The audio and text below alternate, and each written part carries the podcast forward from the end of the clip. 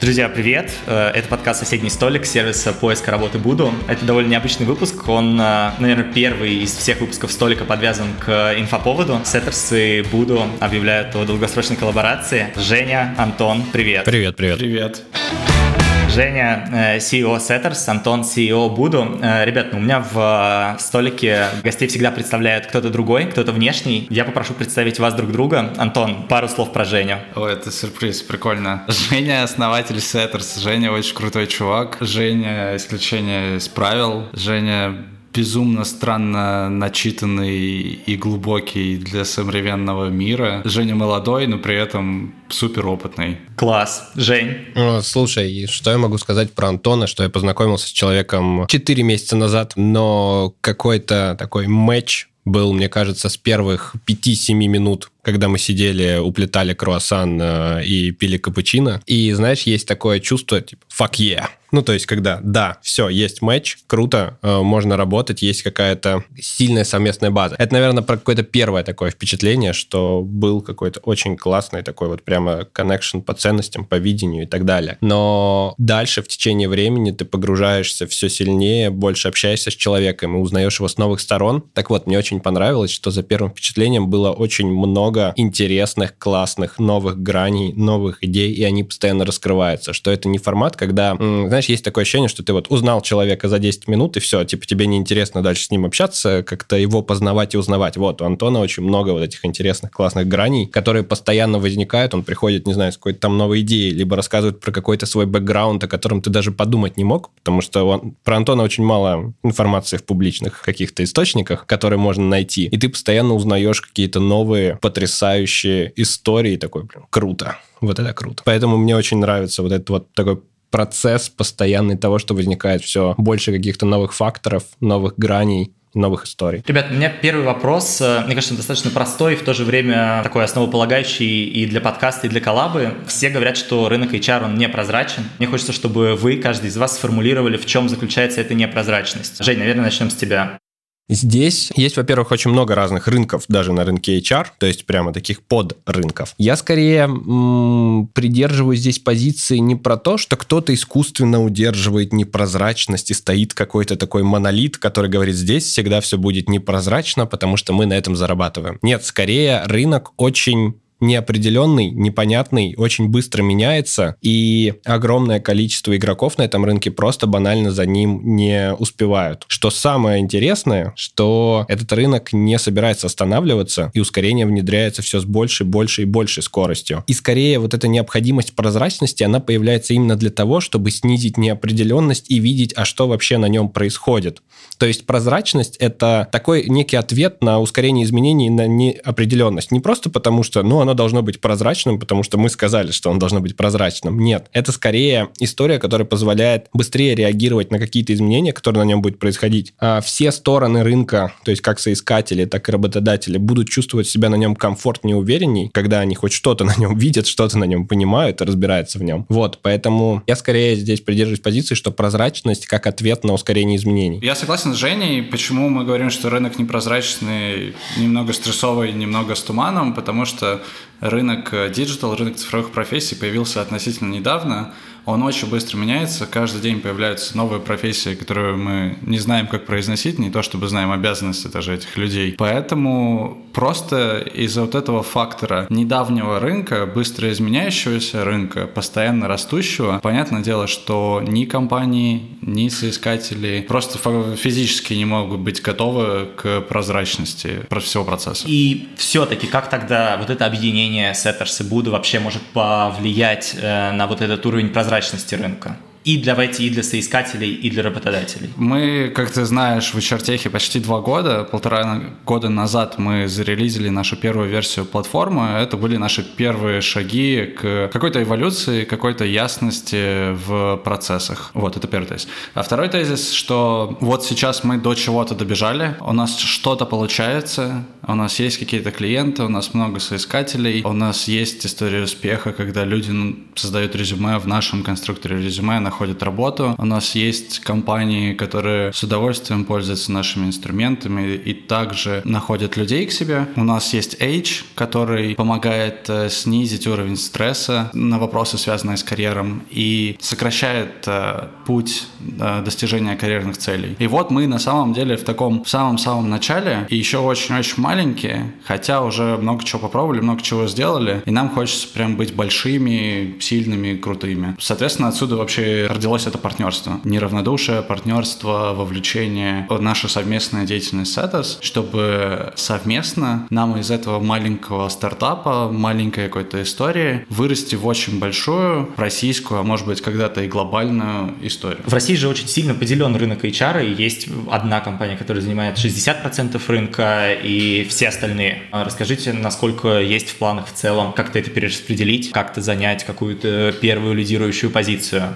Жень, наверное, к тебе. Слушай, мне, кстати, пока сидели, э, пришла в голову аналогия, но мне кажется, для старперов она немного, потому что ребята, которые играли в какой-нибудь Warcraft или что-нибудь такое, представьте себе, вы начинаете игру, и вся карта покрыта туманом войны. И вот э, как раз история с Буду, вот эта прозрачность, она дает понять, а что там за туманом войны. То есть хотя бы понимать ландшафт. Ты не, не будешь знать, что конкретно тебя там ждет, но хотя бы понимать, как это примерно будет выглядеть, в какую сторону двигаться, это уже поможет очень сильно людям. Если отвечать на твой вопрос именно про такой передел рынка, мы будем, да, сегодня прям на такие темы общаться, что мы там берем какой-то процент от доли рынка, Headhunter, берегись. Слушай, я бы, знаешь, вообще говорил, что мы не забираем рынок у Headhunter, да? Слово, которое нельзя произносить.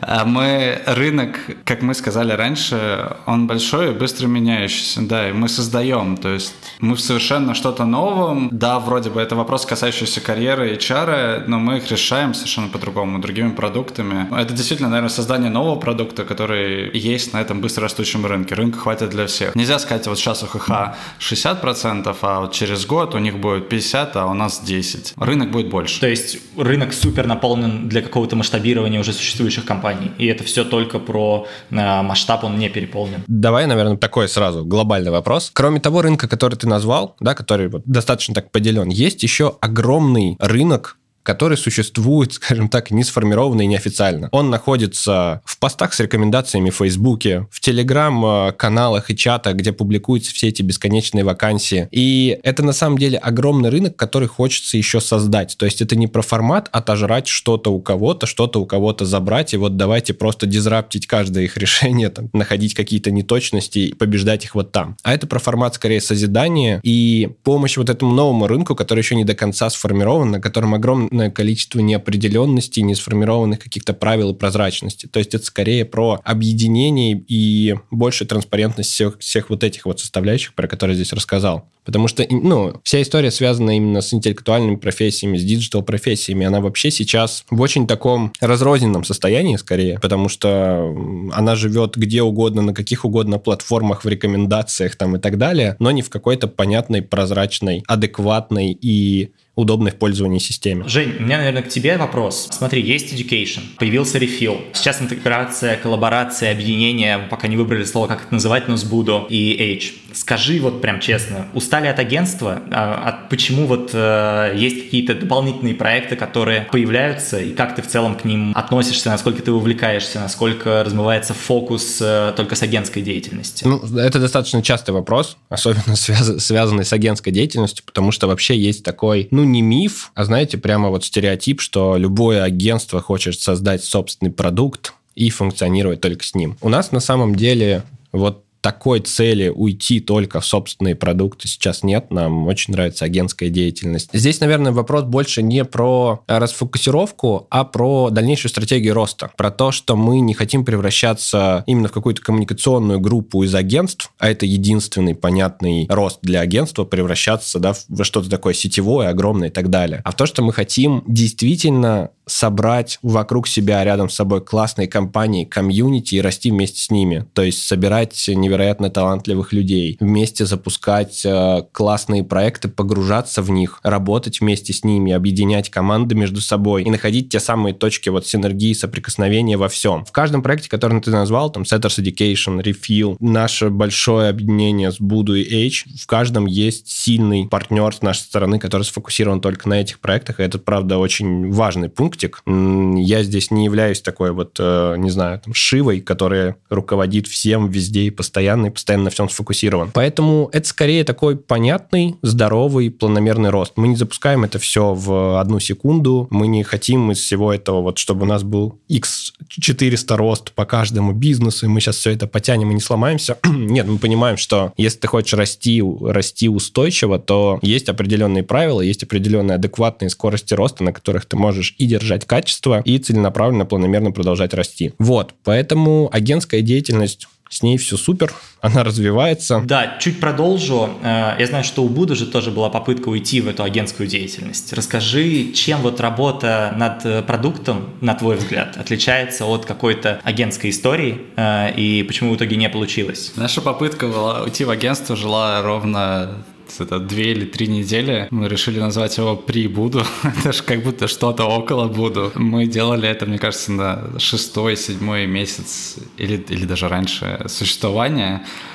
Э, по единственной причине, что нам срочно нужны были деньги. В принципе, у нас уже были какие-то клиенты компании, которые, о, прикольно, а можете сделать вот это? Мы такие, ладно, окей, давайте сделаем. Э, но это не то, чем мы хотели заниматься. Да, и, собственно, через 2-3 недели мы поняли, ладно, ребят, давайте лучше потерпим, потерпим, сосредоточимся, уйдем в продукт, э, на будем делать скейлищиеся штуки, нежели агентские. Ну вот давай про разницу подходов чуть больше сфокусируемся. Ну то есть, почему агентская работа — это не то, чем хотелось бы заниматься? Слушай, я не знаю агентскую работу, у меня никогда не было агентства, но тем, а, чем мы столкнулись, это был какой-то другой уровень удовлетворения, потому что, как я почувствовал для себя, одно дело, мы делаем продукт, он вроде бы наш, у нас есть пользователи, у нас есть клиенты, мы им помогаем. Это мы им помогаем. А другое дело, когда ты делаешь какой-то лендинг, ну, в нашем случае для какой-то из компаний, там есть только их логотип, да, вроде бы мы им помогаем, но какой-то удовлетворенности после окончания этого проекта проекта ни в процессе, ни в результатах вообще не получилось. Да, больше денег, но какого-то вот счастья, смысла делания этого мы тогда не увидели. Э, вот. Удовлетворенность ты имеешь в виду команды? Ну, да, я думаю, всех. Жень, а за счет чего у вас достигается вот эта удовлетворенность команды? Можешь как-то сформулировать и, может быть, вот твое отношение к вот этой разнице продуктовой работе и агентской, и пойдем дальше. Да, э, смотри, и здесь, Антон, еще просто, так как у вас агентство было очень недолго, могу поделиться да. таким, наверное, своим опытом. Во-первых, самый болезненный, наверное, этап это даже не самое начало. Самое начало, оно еще окей, поверь, Антон, как бы там, это еще все нормально. Дальше начинается такая долина смерти. Она начинается там где-то на... Как только ты начинаешь сотни миллионов в год зарабатывать, начинается очень странное ощущение, вот это вот постоянное «а куда дальше?». Притом оно начинается не только у тебя, но и у всей команды, и это понятно, адекватно, как бы достаточно закономерно. Поэтому агентский бизнес, он... У нас больше 10 тысяч агентств в России. Это именно около рекламных. И если ты не стал там вот именно какой-то такой супер яркой звездочкой, звездочка ужасное слово, которые приходят, все обращаются, да, все знают э, имя этого агентства, сотрудник говорит, что он там работает, и все говорят, вау, классно и так далее. Вот если ты не стал таким, то существовать вот в этом разрезе 9 тысяч, не знаю, там 900 вот этих оставшихся агентств, которых никто не знает, это правда, это очень тяжелый, изматывающий труд, и это очень тяжелая работа с B2B продажами, с B2B сервисом, работа ожидания и реальность. И самое сложное — это общая образованность именно вот этого сегмента рынка. Я не говорю про топ-клиентов, потому что там обычно классные выстроенные процессы, понимание, сколько, что стоит, какие сроки на это стоит закладывать, как стоит вести коммуникацию, где что фиксировать. То есть там все на самом деле выстроено чаще всего и все адекватно. А если мы говорим про вот этот вот сегмент, про оставшийся. Там, правда, очень сложно существовать. И это, знаете, такое вот... И здесь вот какой-то такой Олимп, где все сидят, у всех все окей, все общаются, все нормально работают по проектам, все друг друга понимают, созваниваются, с удовольствием общаются, коммуницируют. И вот тут есть вот прямо огромная зона. Помните, как Муфаса стоял с Симбой такой? А что вот там вдалеке? Ну вот, вот, вот примерно вот такой же формат. И, скорее всего, вы, когда начинали агентство, попали, возможно, именно вот в такую зону турбулентности. Естественно, из нее очень хочется выйти, закрыть, забыть и все. Но если ты выбираешься из вот этой истории, то, правда, там дальше намного интереснее. Там огромное количество очень разношерстного, совершенно разного опыта, который ты получаешь от абсолютно разных клиентов, потому что ты можешь работать с международными клиентами, с большими российскими компаниями. У каждого свои фреймворки, свой подход к работе, свой подход к аналитике, ты все это впитываешь в себя, собираешь огромное количество экспертизы внутри себя, такую скорость роста мало какой бизнес может обеспечить, и такое количество информации, education внутри. Вот. Жень, слушай, а вот сейчас Setters это же в первую очередь агентство, ну вот с точки зрения позиционирования, с точки зрения какой-то внешней коммуникации, да, но по факту же это уже какое-то комьюнити из компаний. Можешь рассказать про какое-то условное репозиционирование? Будете ли вы как-то иначе позиционировать это с точки зрения, я не знаю, Setters Group, условно говоря? Будет ли какая-то дальнейшая коммуникация того, что Centers — это не просто агентство, а уже комьюнити из компаний, которых что-то объединяет, которых объединяют какие-то ценности? Да, я думаю, что это такой закономерный, постепенный тоже путь, который мы будем проходить э, в этом году. Ну, мало кто знает, что, например, Setters и Setters Education — это реально два разных бизнес-юнита. Это две абсолютно разные команды со своим операционным там директором, со своей там финансовой частью. И все они достаточно разделены, и это не просто формат, ну, давайте побалуемся, поиграем в образовалку, или давайте вот побалуемся, поиграем в wellness бренд. Нет, это действительно разделено, оно само функционирует, там понятные везде рабочие положительные бизнес-модели, и мы хотим все это превратить не просто в формат, не знаю, там, четырех-пяти разных компаний, которые там существуют отдельно друг от друга, а действительно собрать из этого классное, мощное комьюнити, которое нигде друг с другом напрямую не конкурирует, а только усиливает. И я думаю, что постепенно мы дадим этому какое-то название. Ну, Setters Group это самое понятное было бы и логичное, но хочется, наверное, какой-то переизобрести немного этот формат и сделать из этого не просто группу компаний с единым центром, а очень сильное, мощное комьюнити, которое вместе развивается. Мне кажется, что в целом коллаба такая история довольно уникальная для рынка. И мне хочется поговорить здесь про то, что изменится для сотрудников компании. Ну, то есть в этом смысле, кажется, было бы интересно, Антон, услышать там твое видение того, как э, сотрудники будут изменять свои ощущения. Увидят ли они какую-то принадлежность к Setters, начинают ли они делить какую-то общую, я не знаю, идентичность. Ну, то есть как, во-первых, это было скоммуницировано, во-вторых, что поменяется вот в сознании? Ну, во-первых, все уже давно скоммуницировано. Мы сейчас об этом объявляем, но мне кажется, общая встреча была у нас уже в начале мая. Самое главное, это Женя, на самом деле, придумал, на чем чем основано вообще наше партнерство, это не основано на неравнодушии. То есть мы люди, которые неравнодушны друг другу, компании, которые неравнодушны друг к другу. А это, думаю, что основная наша ценность. Понятно, за этим есть еще какая-то амбициозность, какое-то желание к качеству, качество работы и так далее. Ну вот, да. Жень, а что меняется для сотрудников Setters? Для нас на самом деле очень важно, кроме каких-то понятных финансовых целей, которые ну, являются для нас такими жизненными жизненно необходимыми, скажем так, иметь сильные, большие, амбициозные цели, которые влияют непосредственно там, на целые рынки. Когда мы общались с ребятами про наше объединение со своей стороны, я действительно очень много раз сказал про слово неравнодушие, про то, что все это можно изменить, про то, что каждый из нас в агентстве сталкивался со всей этой жестью, которая происходит, с там HR, которые не отвечают годами, с непониманием, чем конкретно ты занимаешься, даже когда ты приходишь, с вот этими проблемами, связанные с анбордингом, офбордингом, вообще работой в команде, кто с тобой будет работать, как они с тобой будут работать. И все эти вещи можно изменить. Это очень круто, когда ребята могут просто прийти в свою же компанию и сказать, чуваки, вот здесь еще можно поменять вот так, а вот это можно перестроить. И то есть вот эта вот история про постоянное неравнодушие, про какие-то классные идеи, про то, что мы можем что-то менять, и мы будем это менять. Я думаю, что это очень даже важно вот с точки зрения ощущения вот человека, себя какой-то вот командой, которая действительно влияет на целый рынок, перестраивает его и помогает ему стать лучше. Поэтому нашими ребятами это было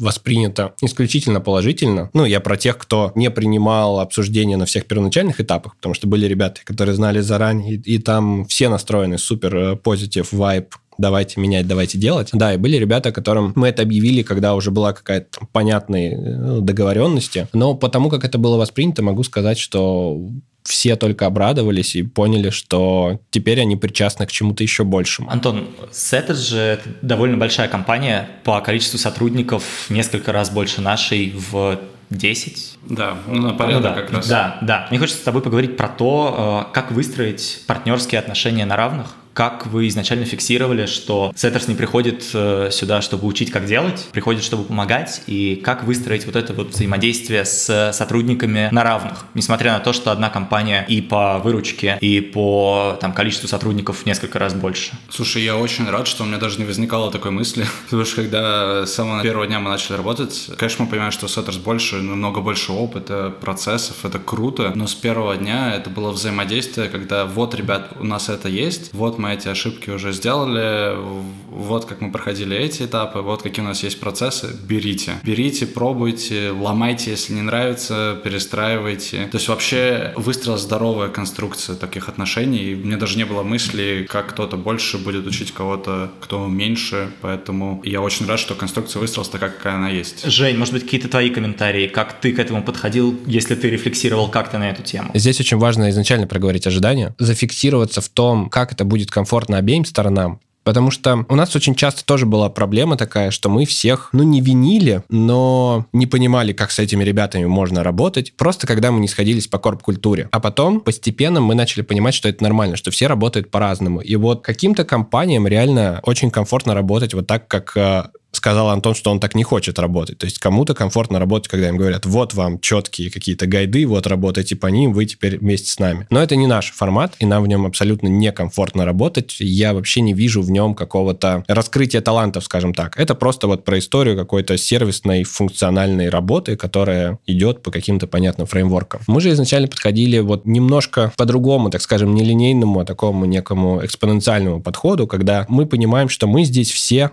мы очень любим это слово в агентстве, в co-creation, да, э, в совместном создании чего-то. И здесь действительно важно мнение разных людей. Здесь действительно важно, чтобы работа была комфортна, чтобы она драйвила, заряжала каждого участника, и он понимал, что вот если что-то запустилось, то это не просто, не знаю, там, придумал Антон, Женя или Федя, а мы это сделали вместе, это было там действительно совместное решение, и ты к этому тоже приложил руку. И это механика, которая очень круто работает в креативных проектах и в агентстве, но она также отлично работает и в бизнесе, когда все находятся вот в таком вот co-creation. Естественно, это скорее больше про IT-бизнес, интеллектуальные сферы и так далее. Мы не говорим здесь про какое-то там жесткое производство, там нужны другие системы управления. Но в нашем бизнесе это работает прекрасно и круто, что мы здесь на основании этих ценностей сошлись, потому что и вы привыкли так работать, и мы привыкли так работать, и по факту мы никого не ломали там пополам, чтобы он начал работать по-другому. На самом деле здесь очень много говорим каких-то таких очень общих слов, там, про ценности, mm-hmm. про очень такие амбициозные и большие планы, но мне хочется попробовать сфокусироваться на чем-то очень конкретном, а какой вот сейчас первый дальнейший шаг, и вот что конкретно коллаборация вот Setters и Буду дает в условно очень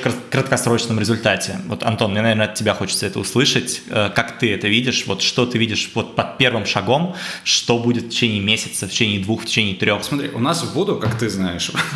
Федя, он не только ведущий.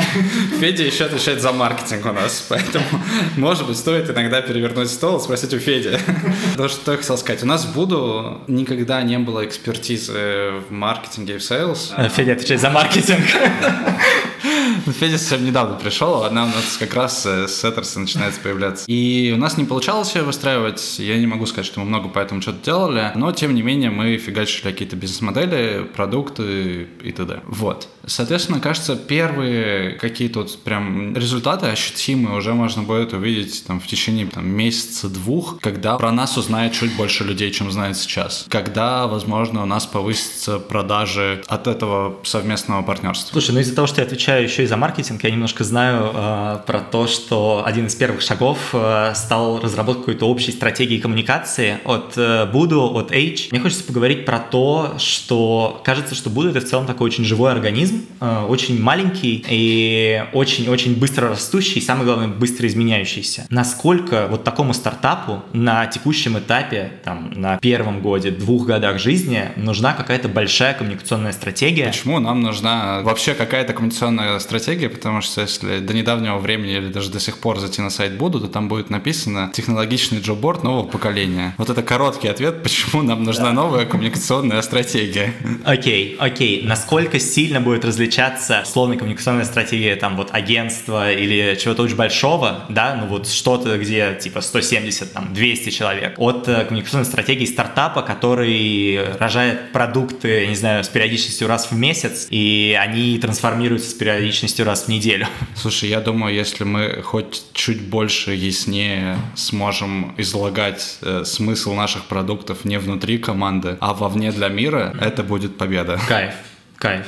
Жень, что дополнишь? Очень часто стратегия воспринимается как э, некое ограничение. Ну, как бы как какая-то клетка, которая вот вам создают, и вот вы в ней сидите, и стартапу там очень сложно расти, потому что это вот что-то ограничивающее, постоянно мешающее, все эти брендбуки, гайды, это скорее такие ругательные слова. Редко их, знаешь, используют как, ой, у нас такой прекрасный гайдлайн, я, я ни разу в жизни такого не слышал, что так удобно. У нас хорошая конституция.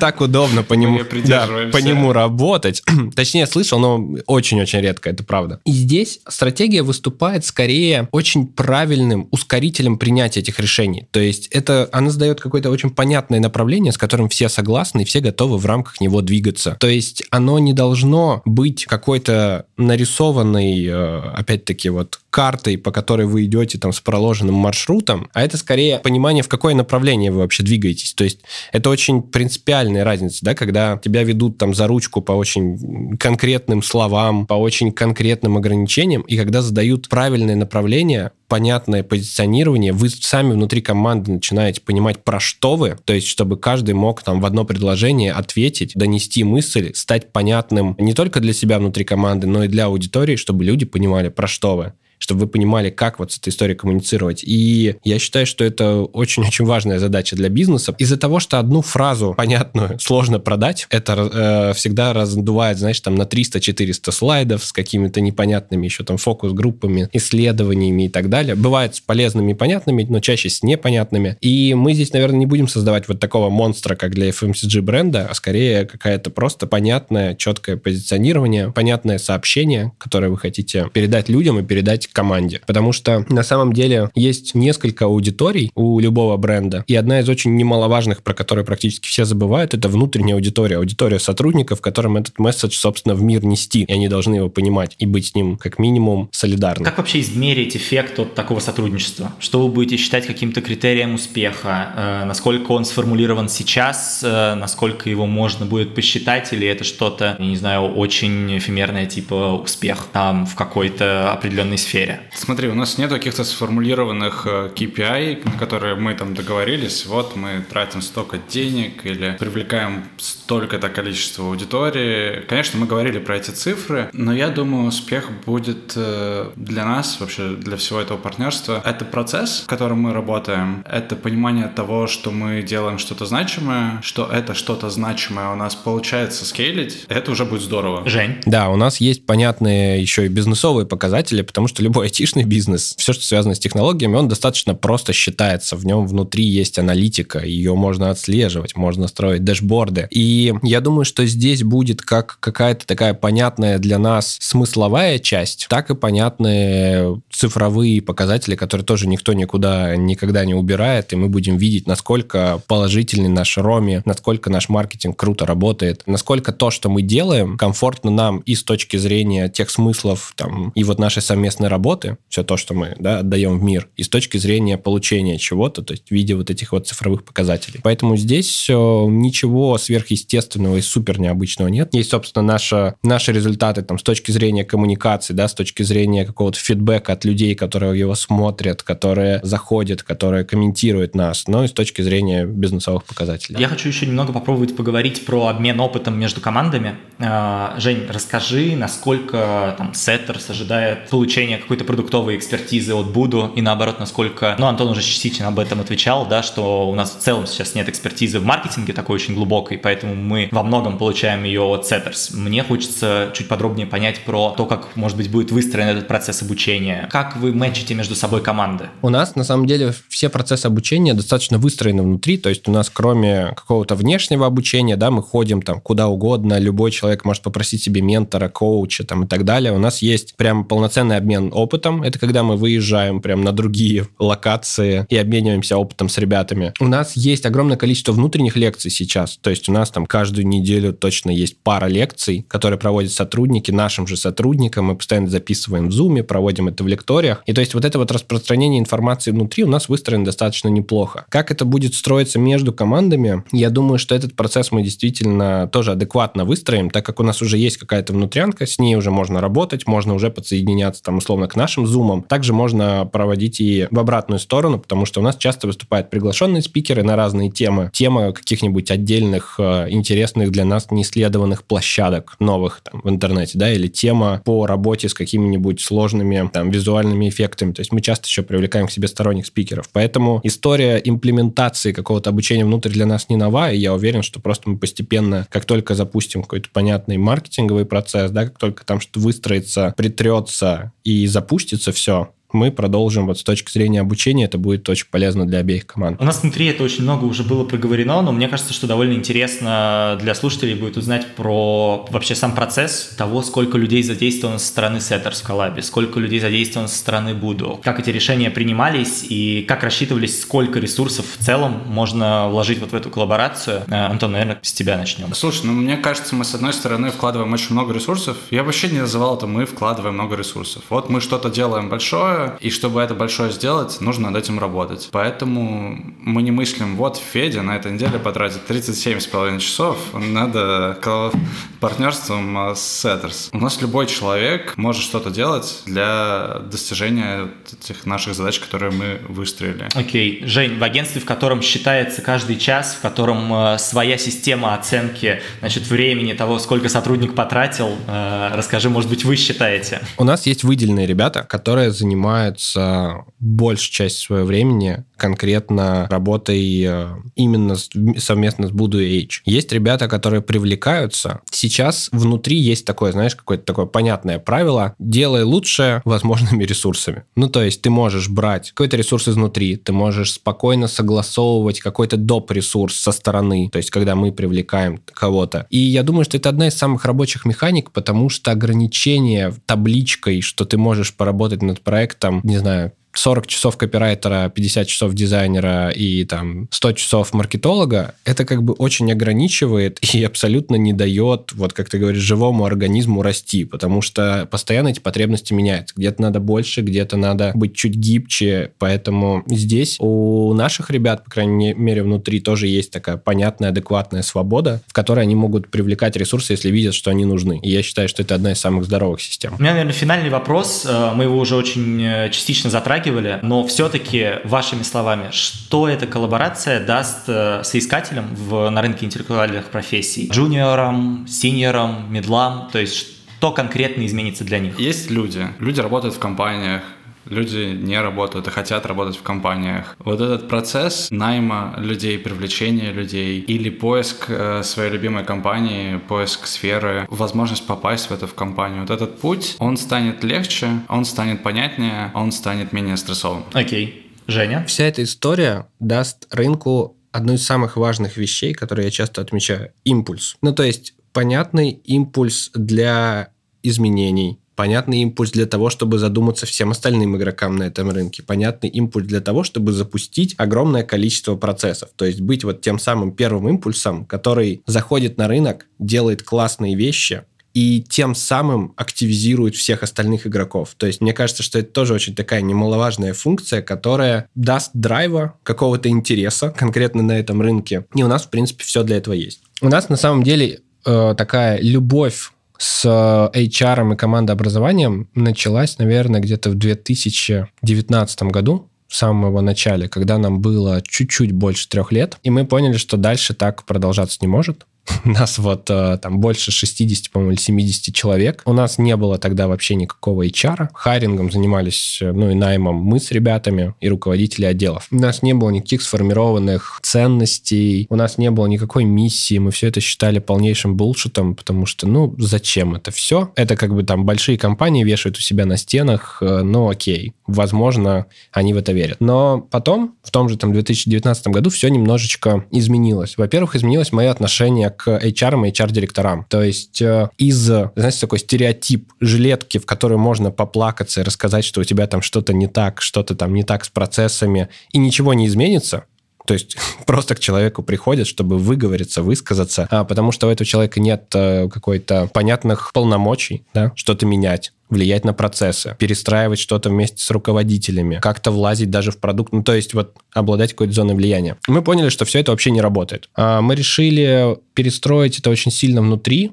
То есть вот тогда мы познакомились с нашим нынешним HR-директором, с Катей, мы обсудили с ней, как это может выглядеть по-другому, как может выглядеть HR-директор здорового человека, который действительно может перестраивать процессы, который может что-то менять, который может внедряться, который будет неравнодушен к сотрудникам. А мы там на протяжении нескольких месяцев выводили внутри себя ценности на основании наблюдений. То есть мы смотрели, а что действительно объединяет большую часть нашей команды, как мы работаем, по каким принципам мы живем. Мы их составили, они достаточно понятные были. Одна из основных, и та, которую все помнят, это открытость к изменениям, то, что мы действительно всегда меняемся. И для нас там фраза «Сеттерс уже не тот» является положительной. То есть это круто, что он уже не тот, он изменился, он не такой, как был три месяца назад. После этого мы очень сильно ушли вообще в тему корпоративных культур. Мы начали выстраивать э, внутри очень много вещей, которые даже не во всех больших компаниях есть, да, там э, сервисы психологической поддержки, история с вот этим постоянным обучением внутри, история с обменом опытом, какие-то внутренние там системы рехантинга, когда мы перенанимаем ребят внутри,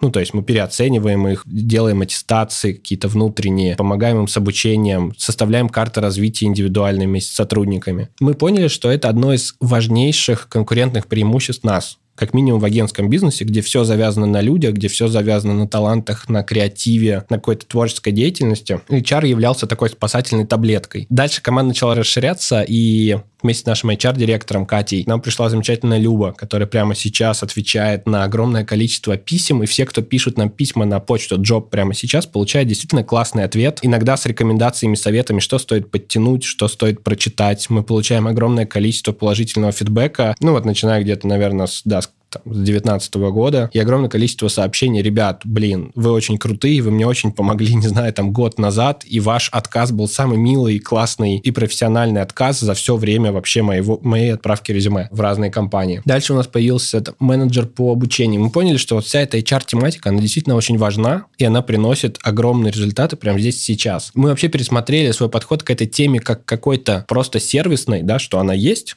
и оно существует, ну, потому что должен существовать HR-отдел, на какую-то одну из лидирующих историй, которые есть там внутри нашей компании. И мы очень часто об этом рассказывали, мы об этом рассказывали на своих конференциях, мы старались сделать какие-то истории для вообще креативной индустрии, чтобы HR сколыхнуть, типа той же Криачеллы, типа тех же коллег. Когда мы познакомились с вами, ну, мы знакомились, как бы, очень много у нас точек было соприкосновения и коммуникации, но, наверное, основная это в суе упомянутый Клабхаус, когда мы сделали такое быстренькое совместное шоу, да, познакомились получше, поболтали там э, несколько недель, рассказывая джунам из абсолютно разных индустрий, как круче туда попасть, вместе с очень такими адекватными и классными лидерами рынка. И, собственно, когда вот мы, знаете, вот так вот, как рыба, постоянно бились и доказывали, что HR это круто, что с ним надо работать, корпоративная культура это важно, все это действительно работает, давайте все это делать, комфортнее будет всем, и соискателям, и вам. И тут мы встретились вместе и понимаем, что есть люди, которые этим занимаются, но не в рамках только своей компании, а на весь рынок. И я думаю, что вот именно в этом какой-то основной матч, что это не просто формат, что вот мы один день посидели, поговорили и пришли к этому. А мы к этому шли, наверное, пару лет, понимая, что мы хотим с этим работать. Это очень важная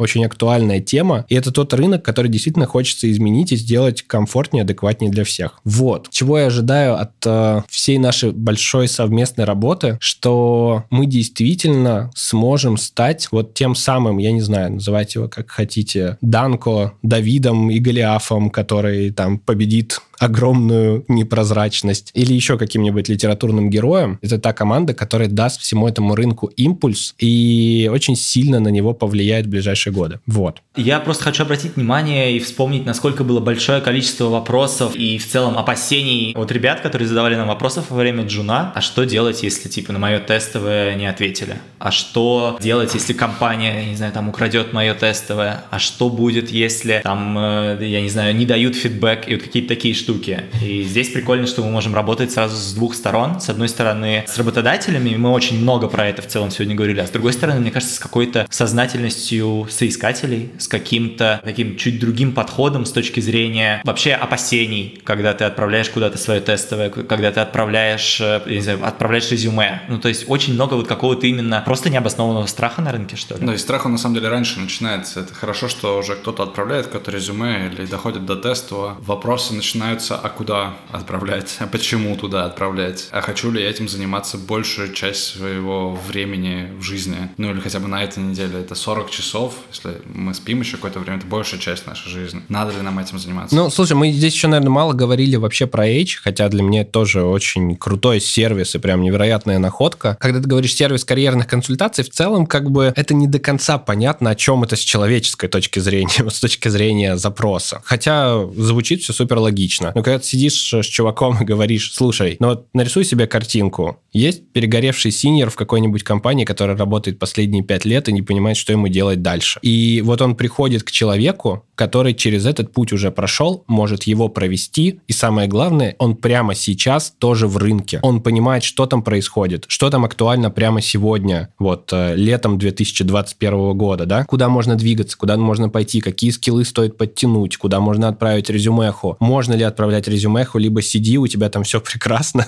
просто чуть-чуть пересмотри свои должностные, пообщайся с руководом, и это окей. И я считаю, что это очень важный ответ на огромный запрос рынка. То есть это количество людей с каждым месяцем продолжает дико расти. Мы не просто так это всюду слышим про выгорание. Ну, не, нам это не навязали где-то в Фейсбуке 10 лидеров мнений. Это действительно то, что мы видим, что мы внутри себя формулируем постоянно и не можем сформулировать, а что со мной происходит, почему мне неинтересно работать, почему я не хочу просыпаться, почему я постоянно задумываюсь о том, как что-то изменить, но не всегда понимаю, а как конкретно это сделать. Вот эта история, все кейсы вот этих успешных историй, как человек сменил работу, как он понял, куда ему дальше двигаться и как вообще этим стоит заняться, потому что там достаточно понятные, простые, логичные действия, которые к этому приводят. Но человеку очень сложно пройти через это самому. Это по факту как и с психологом. Ты когда разберешь какую-то проблему, там на самом деле чаще всего ответы-то они находятся в плоскости понимания, то есть они достаточно простые и понятные, но ты прошел через это вместе с человеком, который тебя провел. Вот здесь как бы H как такой проводник в этом постоянно меняющихся джунглях карьерных возможностей, это прямо очень, ну, мне кажется, классный, правда, и действительно потенциально невероятно полезный и огромный сервис, который будет э, помогать десяткам тысяч людей найти себя. Вообще, описывая вот эту идею, кажется, что H очень сильно мэчится с education платформой Setters. Ну, то есть Setters Education и H, они прям очень про одно. Нет такого ощущения? Ну, вот с точки зрения подхода, с точки зрения цели, с точки зрения вот какой-то финальной пользы, которая приносится человеку, аудитории. Здесь такое ощущение, как будто у них два разных вопроса. Наверное, все-таки education — это про «научите меня», а H — это про «а что мне учить?». Ну, то есть э, это как у нас, например, есть два типа клиентов. Одни приходят с запросом «сделайте мне», а вторые с запросом «а что мне сделать?». Ну, то есть вот как раз про какую-то такую стратегическую работу, когда вы вместе с ними ищете цель, куда вы хотите прийти. Потому что education — это скорее про формат «как прийти», да, то есть какие скиллы подтянуть. Вот. Супер. Жень, спасибо огромное. Спасибо, что сидели за соседним столиком. И пока. Пока. Спасибо, Федя, что пригласил. Спасибо большое, Федя.